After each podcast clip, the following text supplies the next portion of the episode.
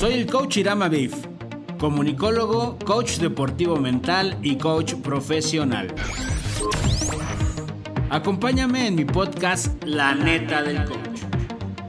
Un programa de entrevistas en el que tendremos una plática entre amigos con grandes personalidades de nuestro entorno. Principalmente aquellos que contribuyen al sano desarrollo del estado de Querétaro. Esto es La neta del coach.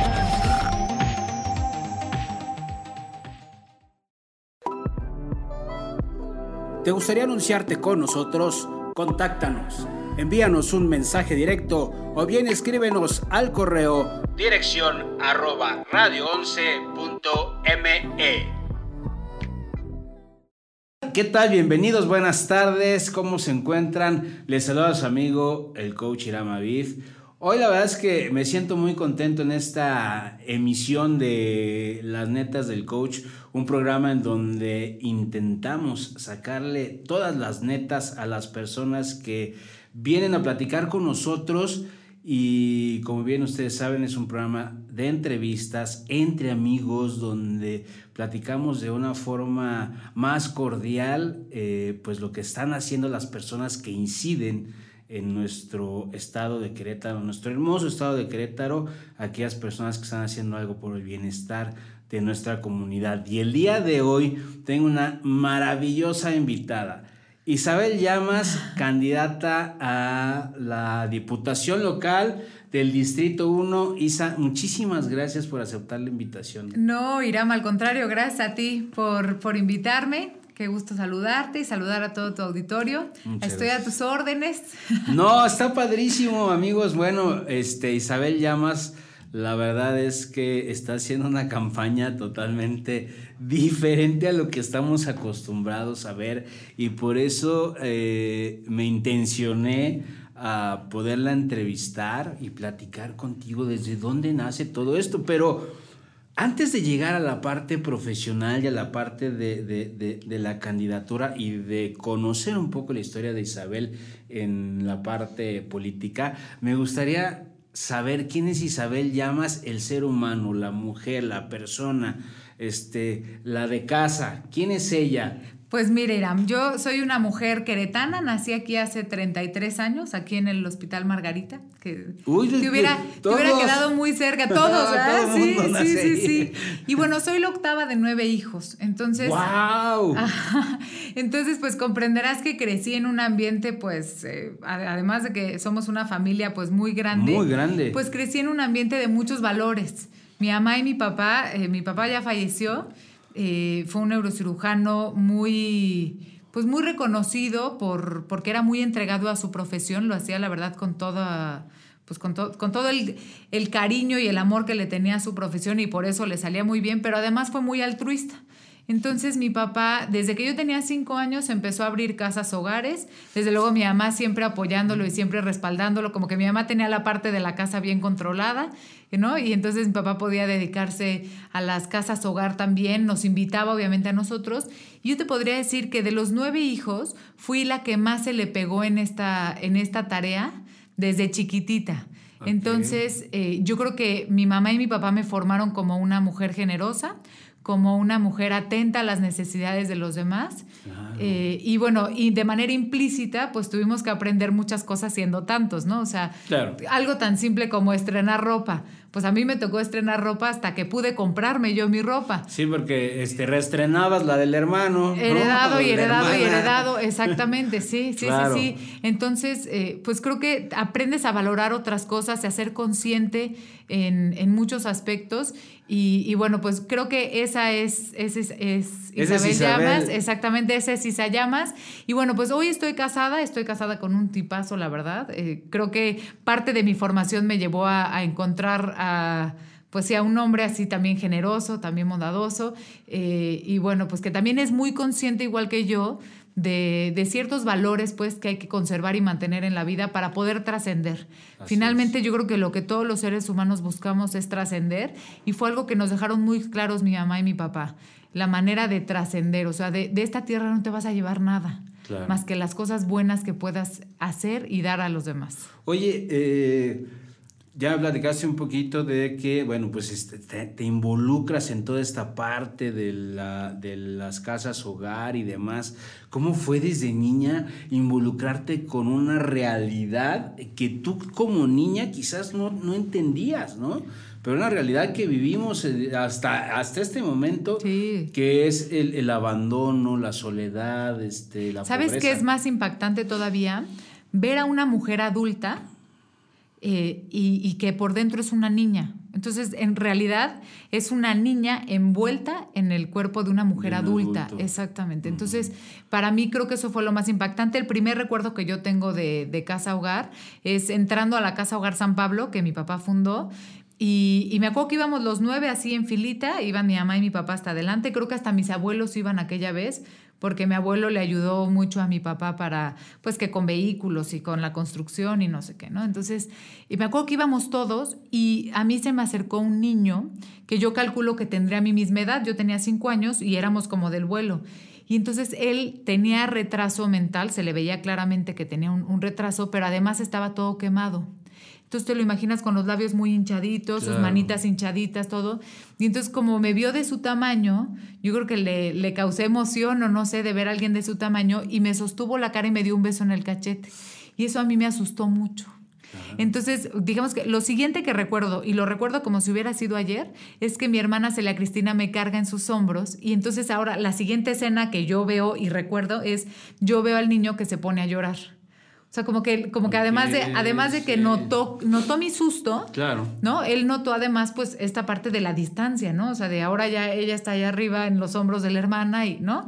Entonces, ese día en la tarde, yo me acuerdo perfecto de como de un sentimiento de culpabilidad de decir, pobre, o sea, no lo debí de haber hecho llorar, ¿no? O sea, y de ahí decidí apegármele mucho a mi papá en esto. O sea, de ahí decidí pegármele y, de verdad lo recuerdo así en secundaria. Lo pueden confirmar mis amigas de primaria, secundaria y prepa. Pues era, vamos a la casa hogar y vamos a la casa hogar. Entonces sí, sí fue una cosa que, que, hicimos como cotidiana. Este, para mí te puedo decir ya es algo, pues no normal, pero sí ya no lo veo con el extrañamiento como, como lo verían otras personas que no conviven o no convivieron tanto con, con este tipo de, mujeres. Exactamente. Además, mi papá lo que hace después es que se concentra en proteger a las mujeres nada más. ¿Por qué? Porque él decía que la más vulnerable, o sea, el último eslabón de la cadena y la persona más vulnerable en la calle es una mujer con discapacidad intelectual. Sus condiciones mentales no tienen nada que ver con sus condiciones biológicas para engendrar vida.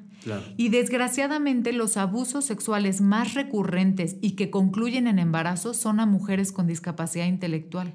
Y ante un juez no tienen voz y voto.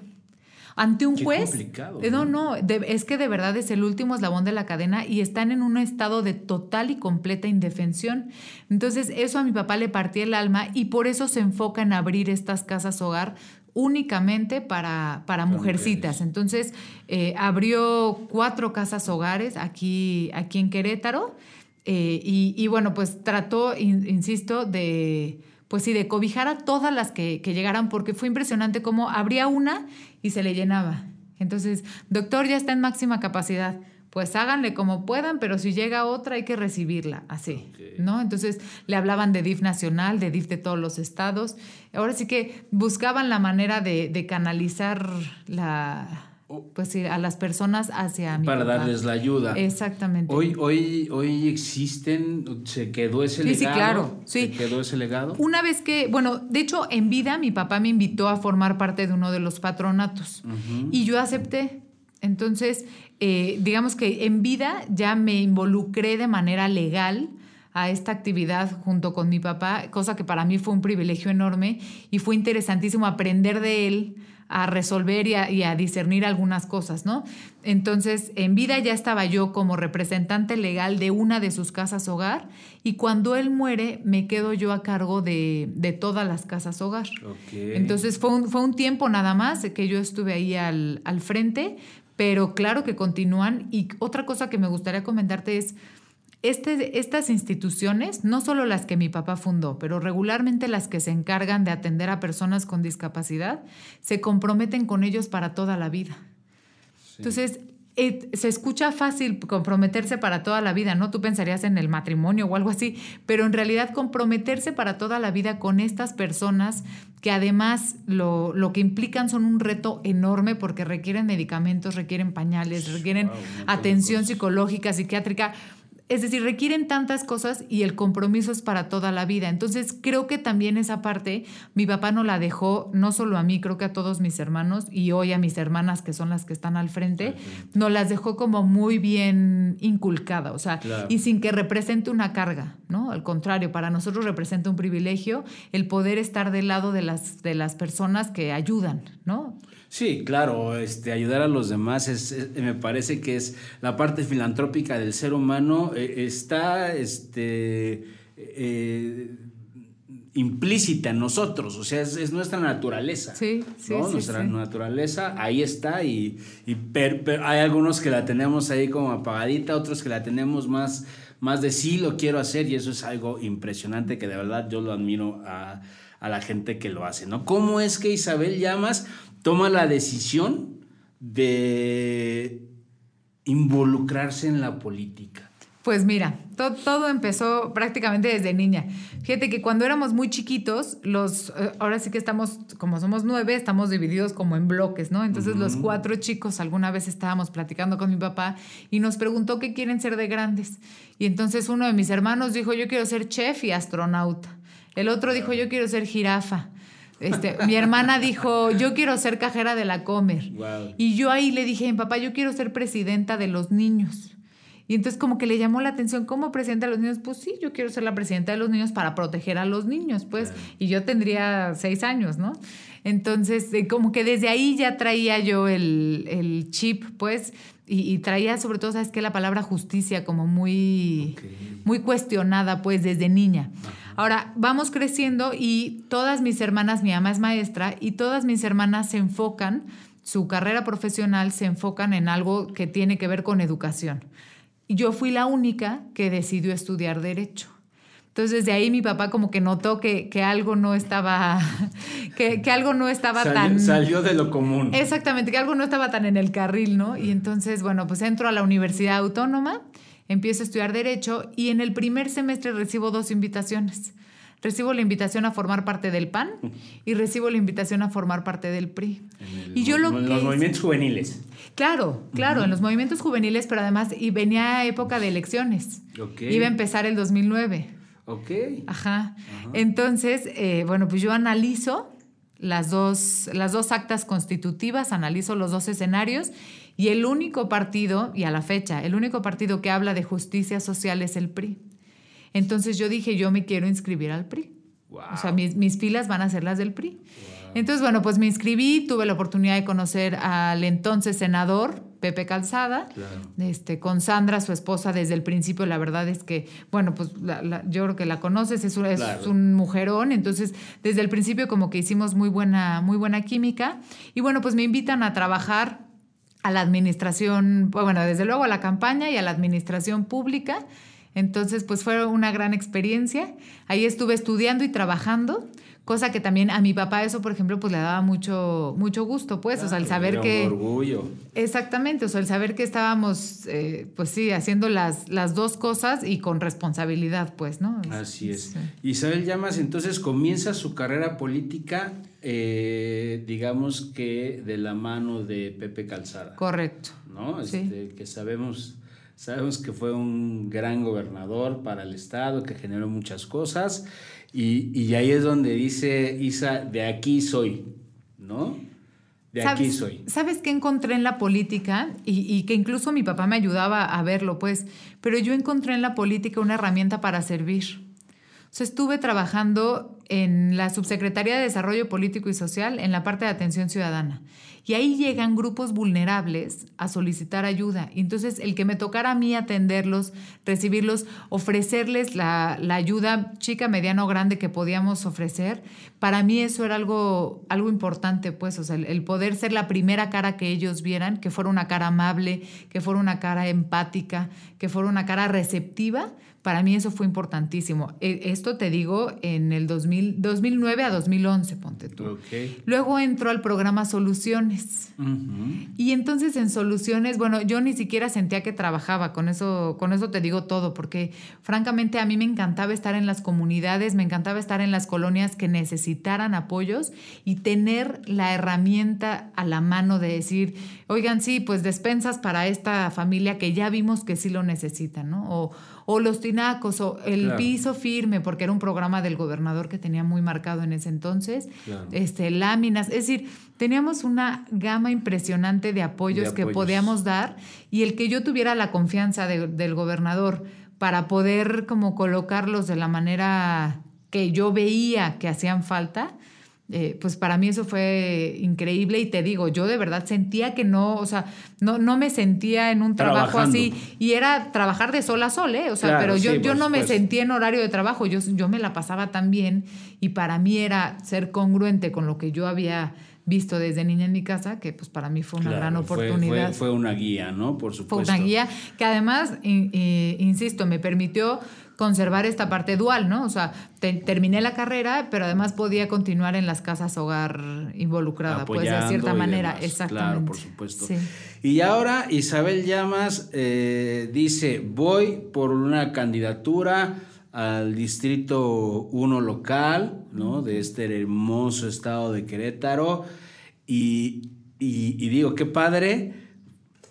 Pero a ver, a mí platícame cómo fue ¿En qué momento Isabel Llamas despertó y dijo, voy a hacer una campaña en patines? O sea, ¿en qué momento sucedió eso? ¿no? Fue, es algo padrísimo, pero ¿por qué? Pues mire, Iram, ahí te va. Tú sabes que el primer distrito comprende prácticamente el primer cuadro de la ciudad. Sí, claro. ¿no? O sea, es de centro histórico, una, una, buena parte del centro histórico, comenzando en, en Zaragoza y concluyendo, pasando las Américas, concluyendo en un fraccionamiento que se llama Palmares, ¿no? Ajá. Entonces, pues, si bien esta parte del centro histórico sí es el primer cuadro de la ciudad, la parte de las Américas, Menchaca y Peñuelas, todavía tiene mucha población que viene al centro.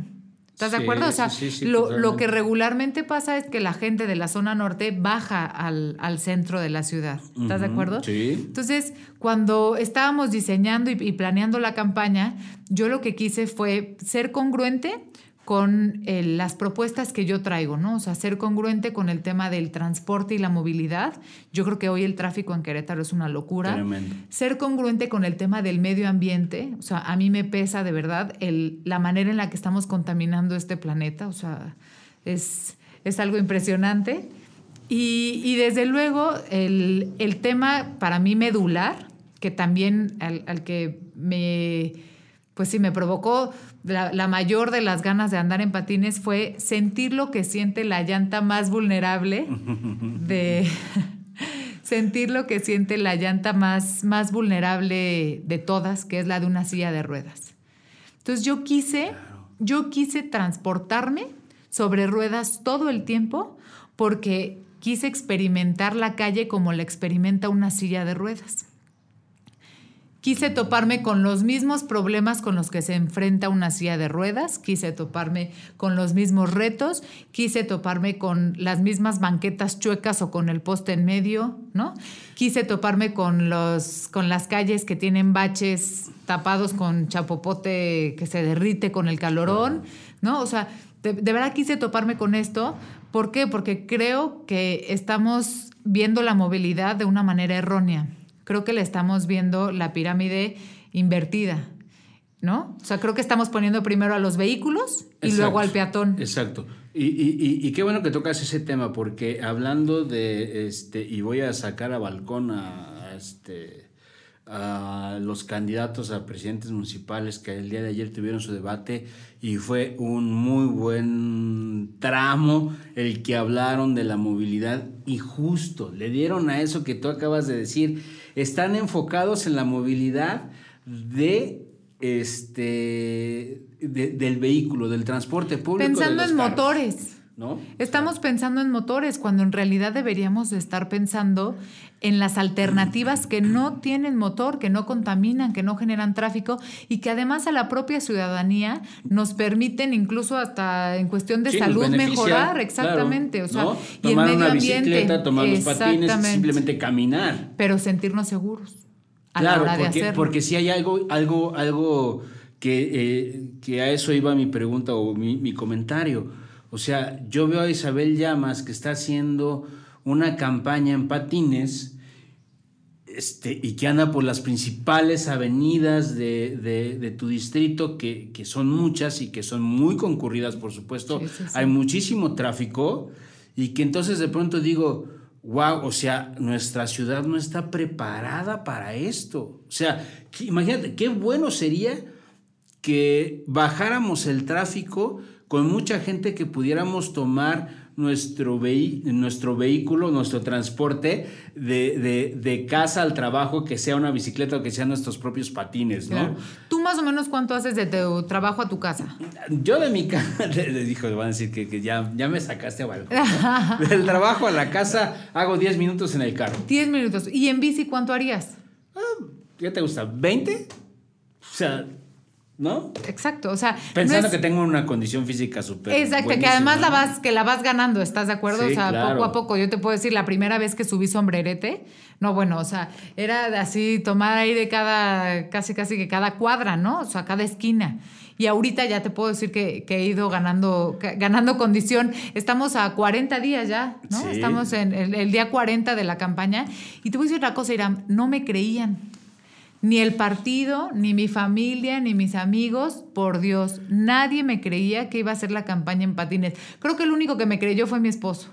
Te lo pues prometo. Sí, sí, claro, claro. Sí. Nadie me la creía y es que de verdad yo creo que fue la oportunidad perfecta para llamar la atención en este tema. Porque ¿por qué otro motivo yo estaría recorriendo el distrito en un escenario que no fuera candidata? En realidad no tendría por qué estar recorriendo el distrito si no es porque soy candidata. Entonces dije, bueno, a ver, si vamos a estar recorriendo el distrito ya por la candidatura, buscando llegar a la gente, qué mejor manera de llegar que con esta cercanía. Y que además lo, importante que yo puedo ver como ciudadano, como ciudadano, de, más que como periodista, como entrevistador, lo veo como ciudadano, por eso fue que yo dije, quiero tener a, a Isa Llamas, porque quiero conocer la, de dónde nace la idea, es notar el mensaje que me estás dando a mí como, como ciudadano. No solamente desde la parte de los, de, los patines y de verte protegida con tus coderas, tu casco, tus guantes, rodilleras, patines, todo este rollo. ¿Cuál es el mensaje que yo estoy recibiendo en ese sentido? ¿Y cuál es el mensaje de verte a ti, a tu equipo con las playeras?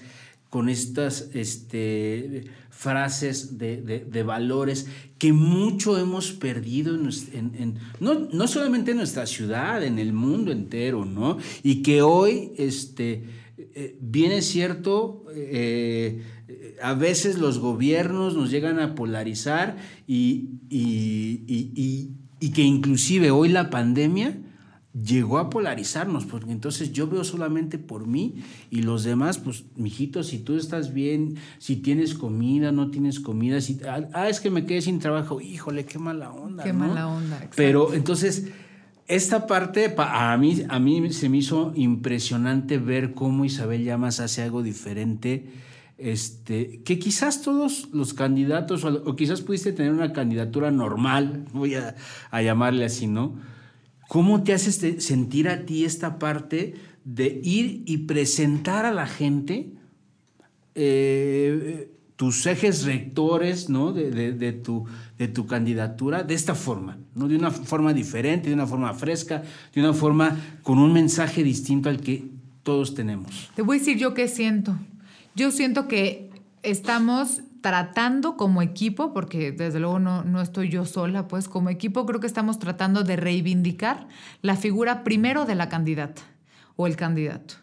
Primero creo que es reivindicar esta, esta figura del político que durante la campaña busca la confianza, porque hoy no podemos salir a buscar la confianza de la misma manera que lo hacíamos eh, hace tres años. Claro. O sea, hoy la gente, como dices tú, la, la gente resiente más este tema de la división y la polarización. Entonces, el poder acercarnos hablando el mismo idioma, ¿no? O sea, oye, confianza, eso es, es lo que puedes tener en mí y lo que quiero tener en ti, confianza, ¿no? Honestidad, empatía, justicia, respeto. Es decir, estos cinco valores que son nuestra, nuestra bandera, digamos, en, en, las playeras que portamos todos los días, son algo que realmente le hace sentido a la gente. O sea, cuando, cuando ve la playera le hace sentido y entonces es hasta más fácil que me quiera escuchar. ¿Sí me explico? Entonces, lo que yo siento es esto, estamos reivindicando la, la manera de hacer política y, me gustaría que la gente nos pueda dar la confianza y que nos permitan reivindicar incluso la figura del legislador y la legisladora, de la diputada, pues, que, que nos permitan demostrar que esto va para largo, que esto va a continuar, que no es nada más en campaña el andar sobre ruedas o traer valores, ¿no? Como, como bandera, sino es algo que va a continuar a lo largo de los tres años que estemos en el Congreso, porque, porque creo que es lo que necesitamos, como bien dices tú. O sea, como sociedad, hoy necesitamos volver a lo básico, que era una sociedad de muchos más valores. Claro, porque al final lo importante no es solamente que vengas y me platiques de esos valores mientras estás en campaña, sino la parte importante, me parece. La congruencia. De, cualquiera es la congruencia y la continuidad con esto, ¿no? Exactamente. A ver, repíteme los valores: confianza, confianza justicia. Confianza, justicia, honestidad, respeto y empatía. Y empatía. Empatía, exactamente. Wow, y de verdad tratamos de vivirlos en congruencia, tratamos de vivirlos todos los días.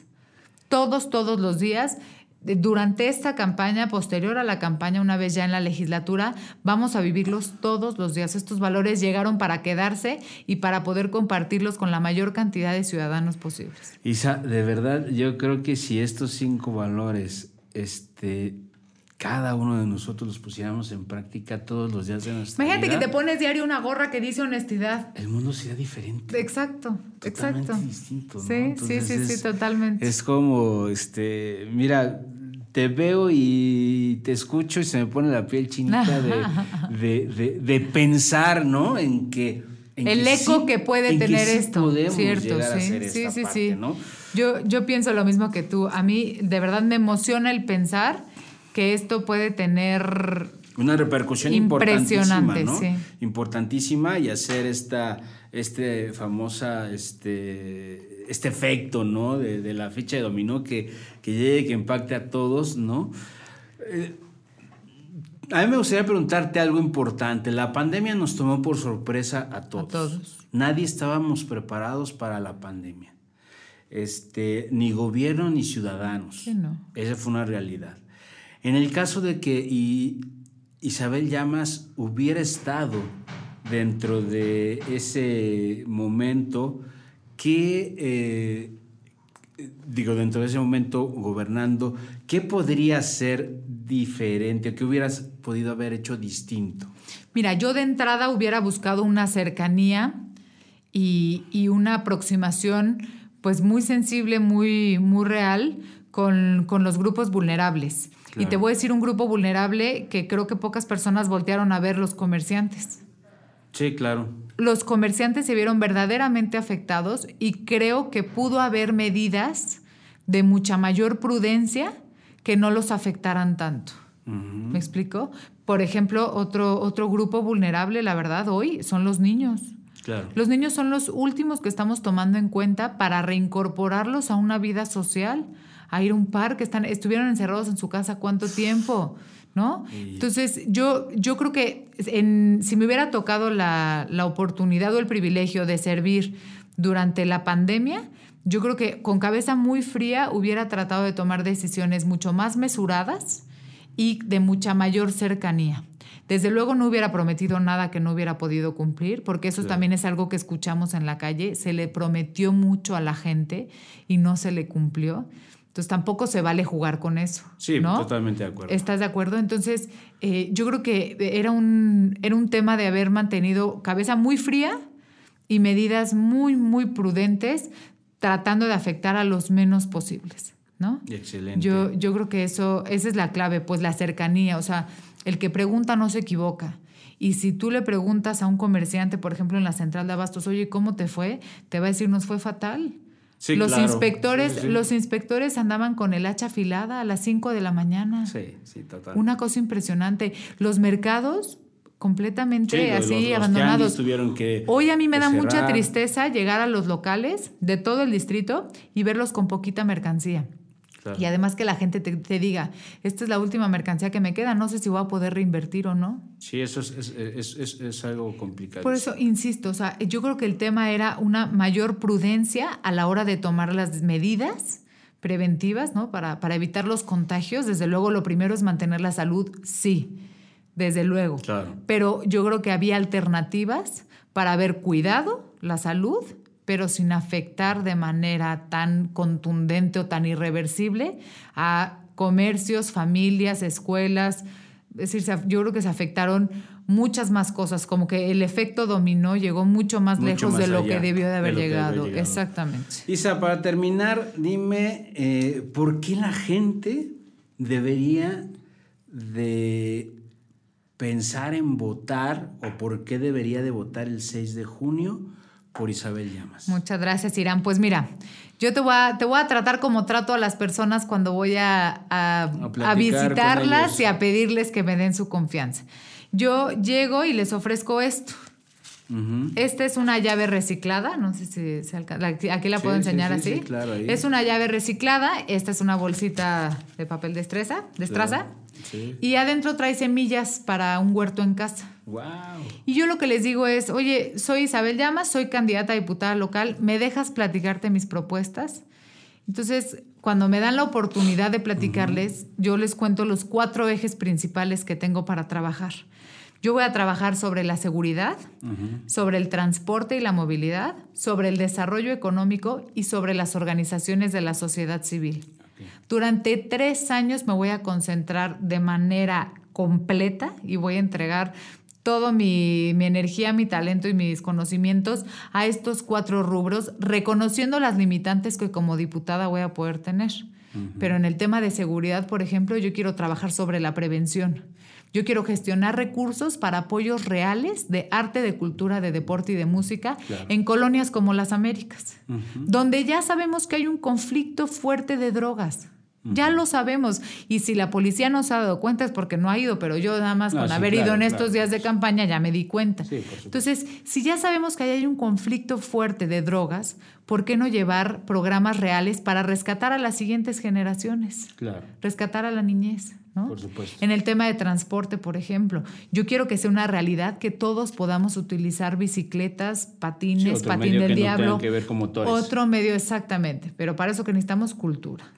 Desde el momento en el que tú sacas tu licencia, vas a recibir un curso perfectamente formado y articulado de cómo tratar a un peatón, a una silla de ruedas, a un ciclista, a una persona en patines, a una persona en patineta. ¿Por qué? Porque si tu licencia acredita que tú sabes cómo tratarlos, lo más probable es que vaya cambiando la cultura. Perfecto, ¿no? ¿no? Está Y el tercer punto del desarrollo económico, yo voy a crear y- e impulsar la ley del emprendedor. Esta ley lo que busca es poder cobijar e impulsar a personas como tú y como yo que ya no cumplen con el requisito de tener menos de 30 años para poder obtener un crédito para emprender.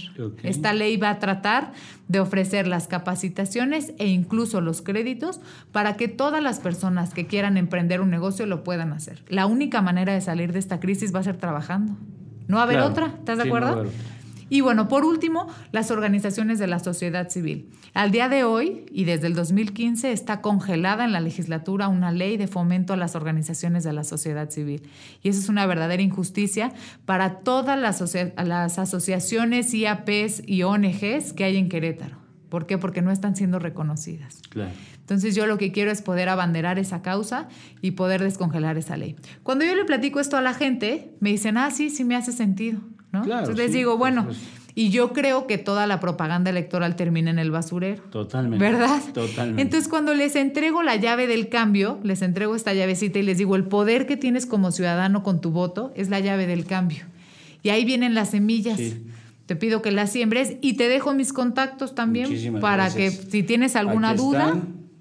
Excelente, Y por las eso, por eso es por lo que yo creo que debería la ciudadanía del primer distrito darme su confianza, porque creo que desde este momento están viendo la congruencia con la que voy a trabajar siendo su diputada. Excelente. Pues Isa, eh, te agradezco muchísimo Al la oportunidad Irán. de conocerte, de platicar contigo, de compartir estas iniciativas.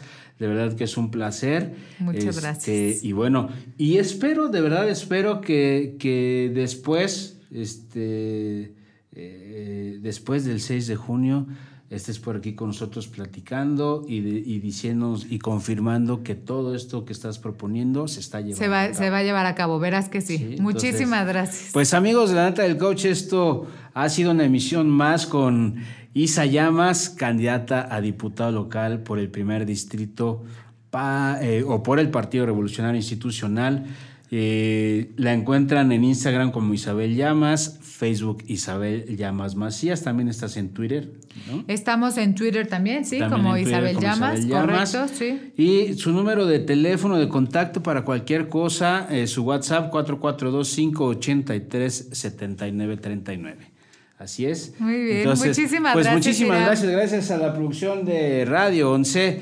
Y bueno, pues los espero en la siguiente emisión. Muchísimas gracias. Gracias a ti, aquí. Irán. Muchas gracias. Muchas, muchas, gracias. muchas gracias. Pásenla de maravilla, cuídense. Gracias.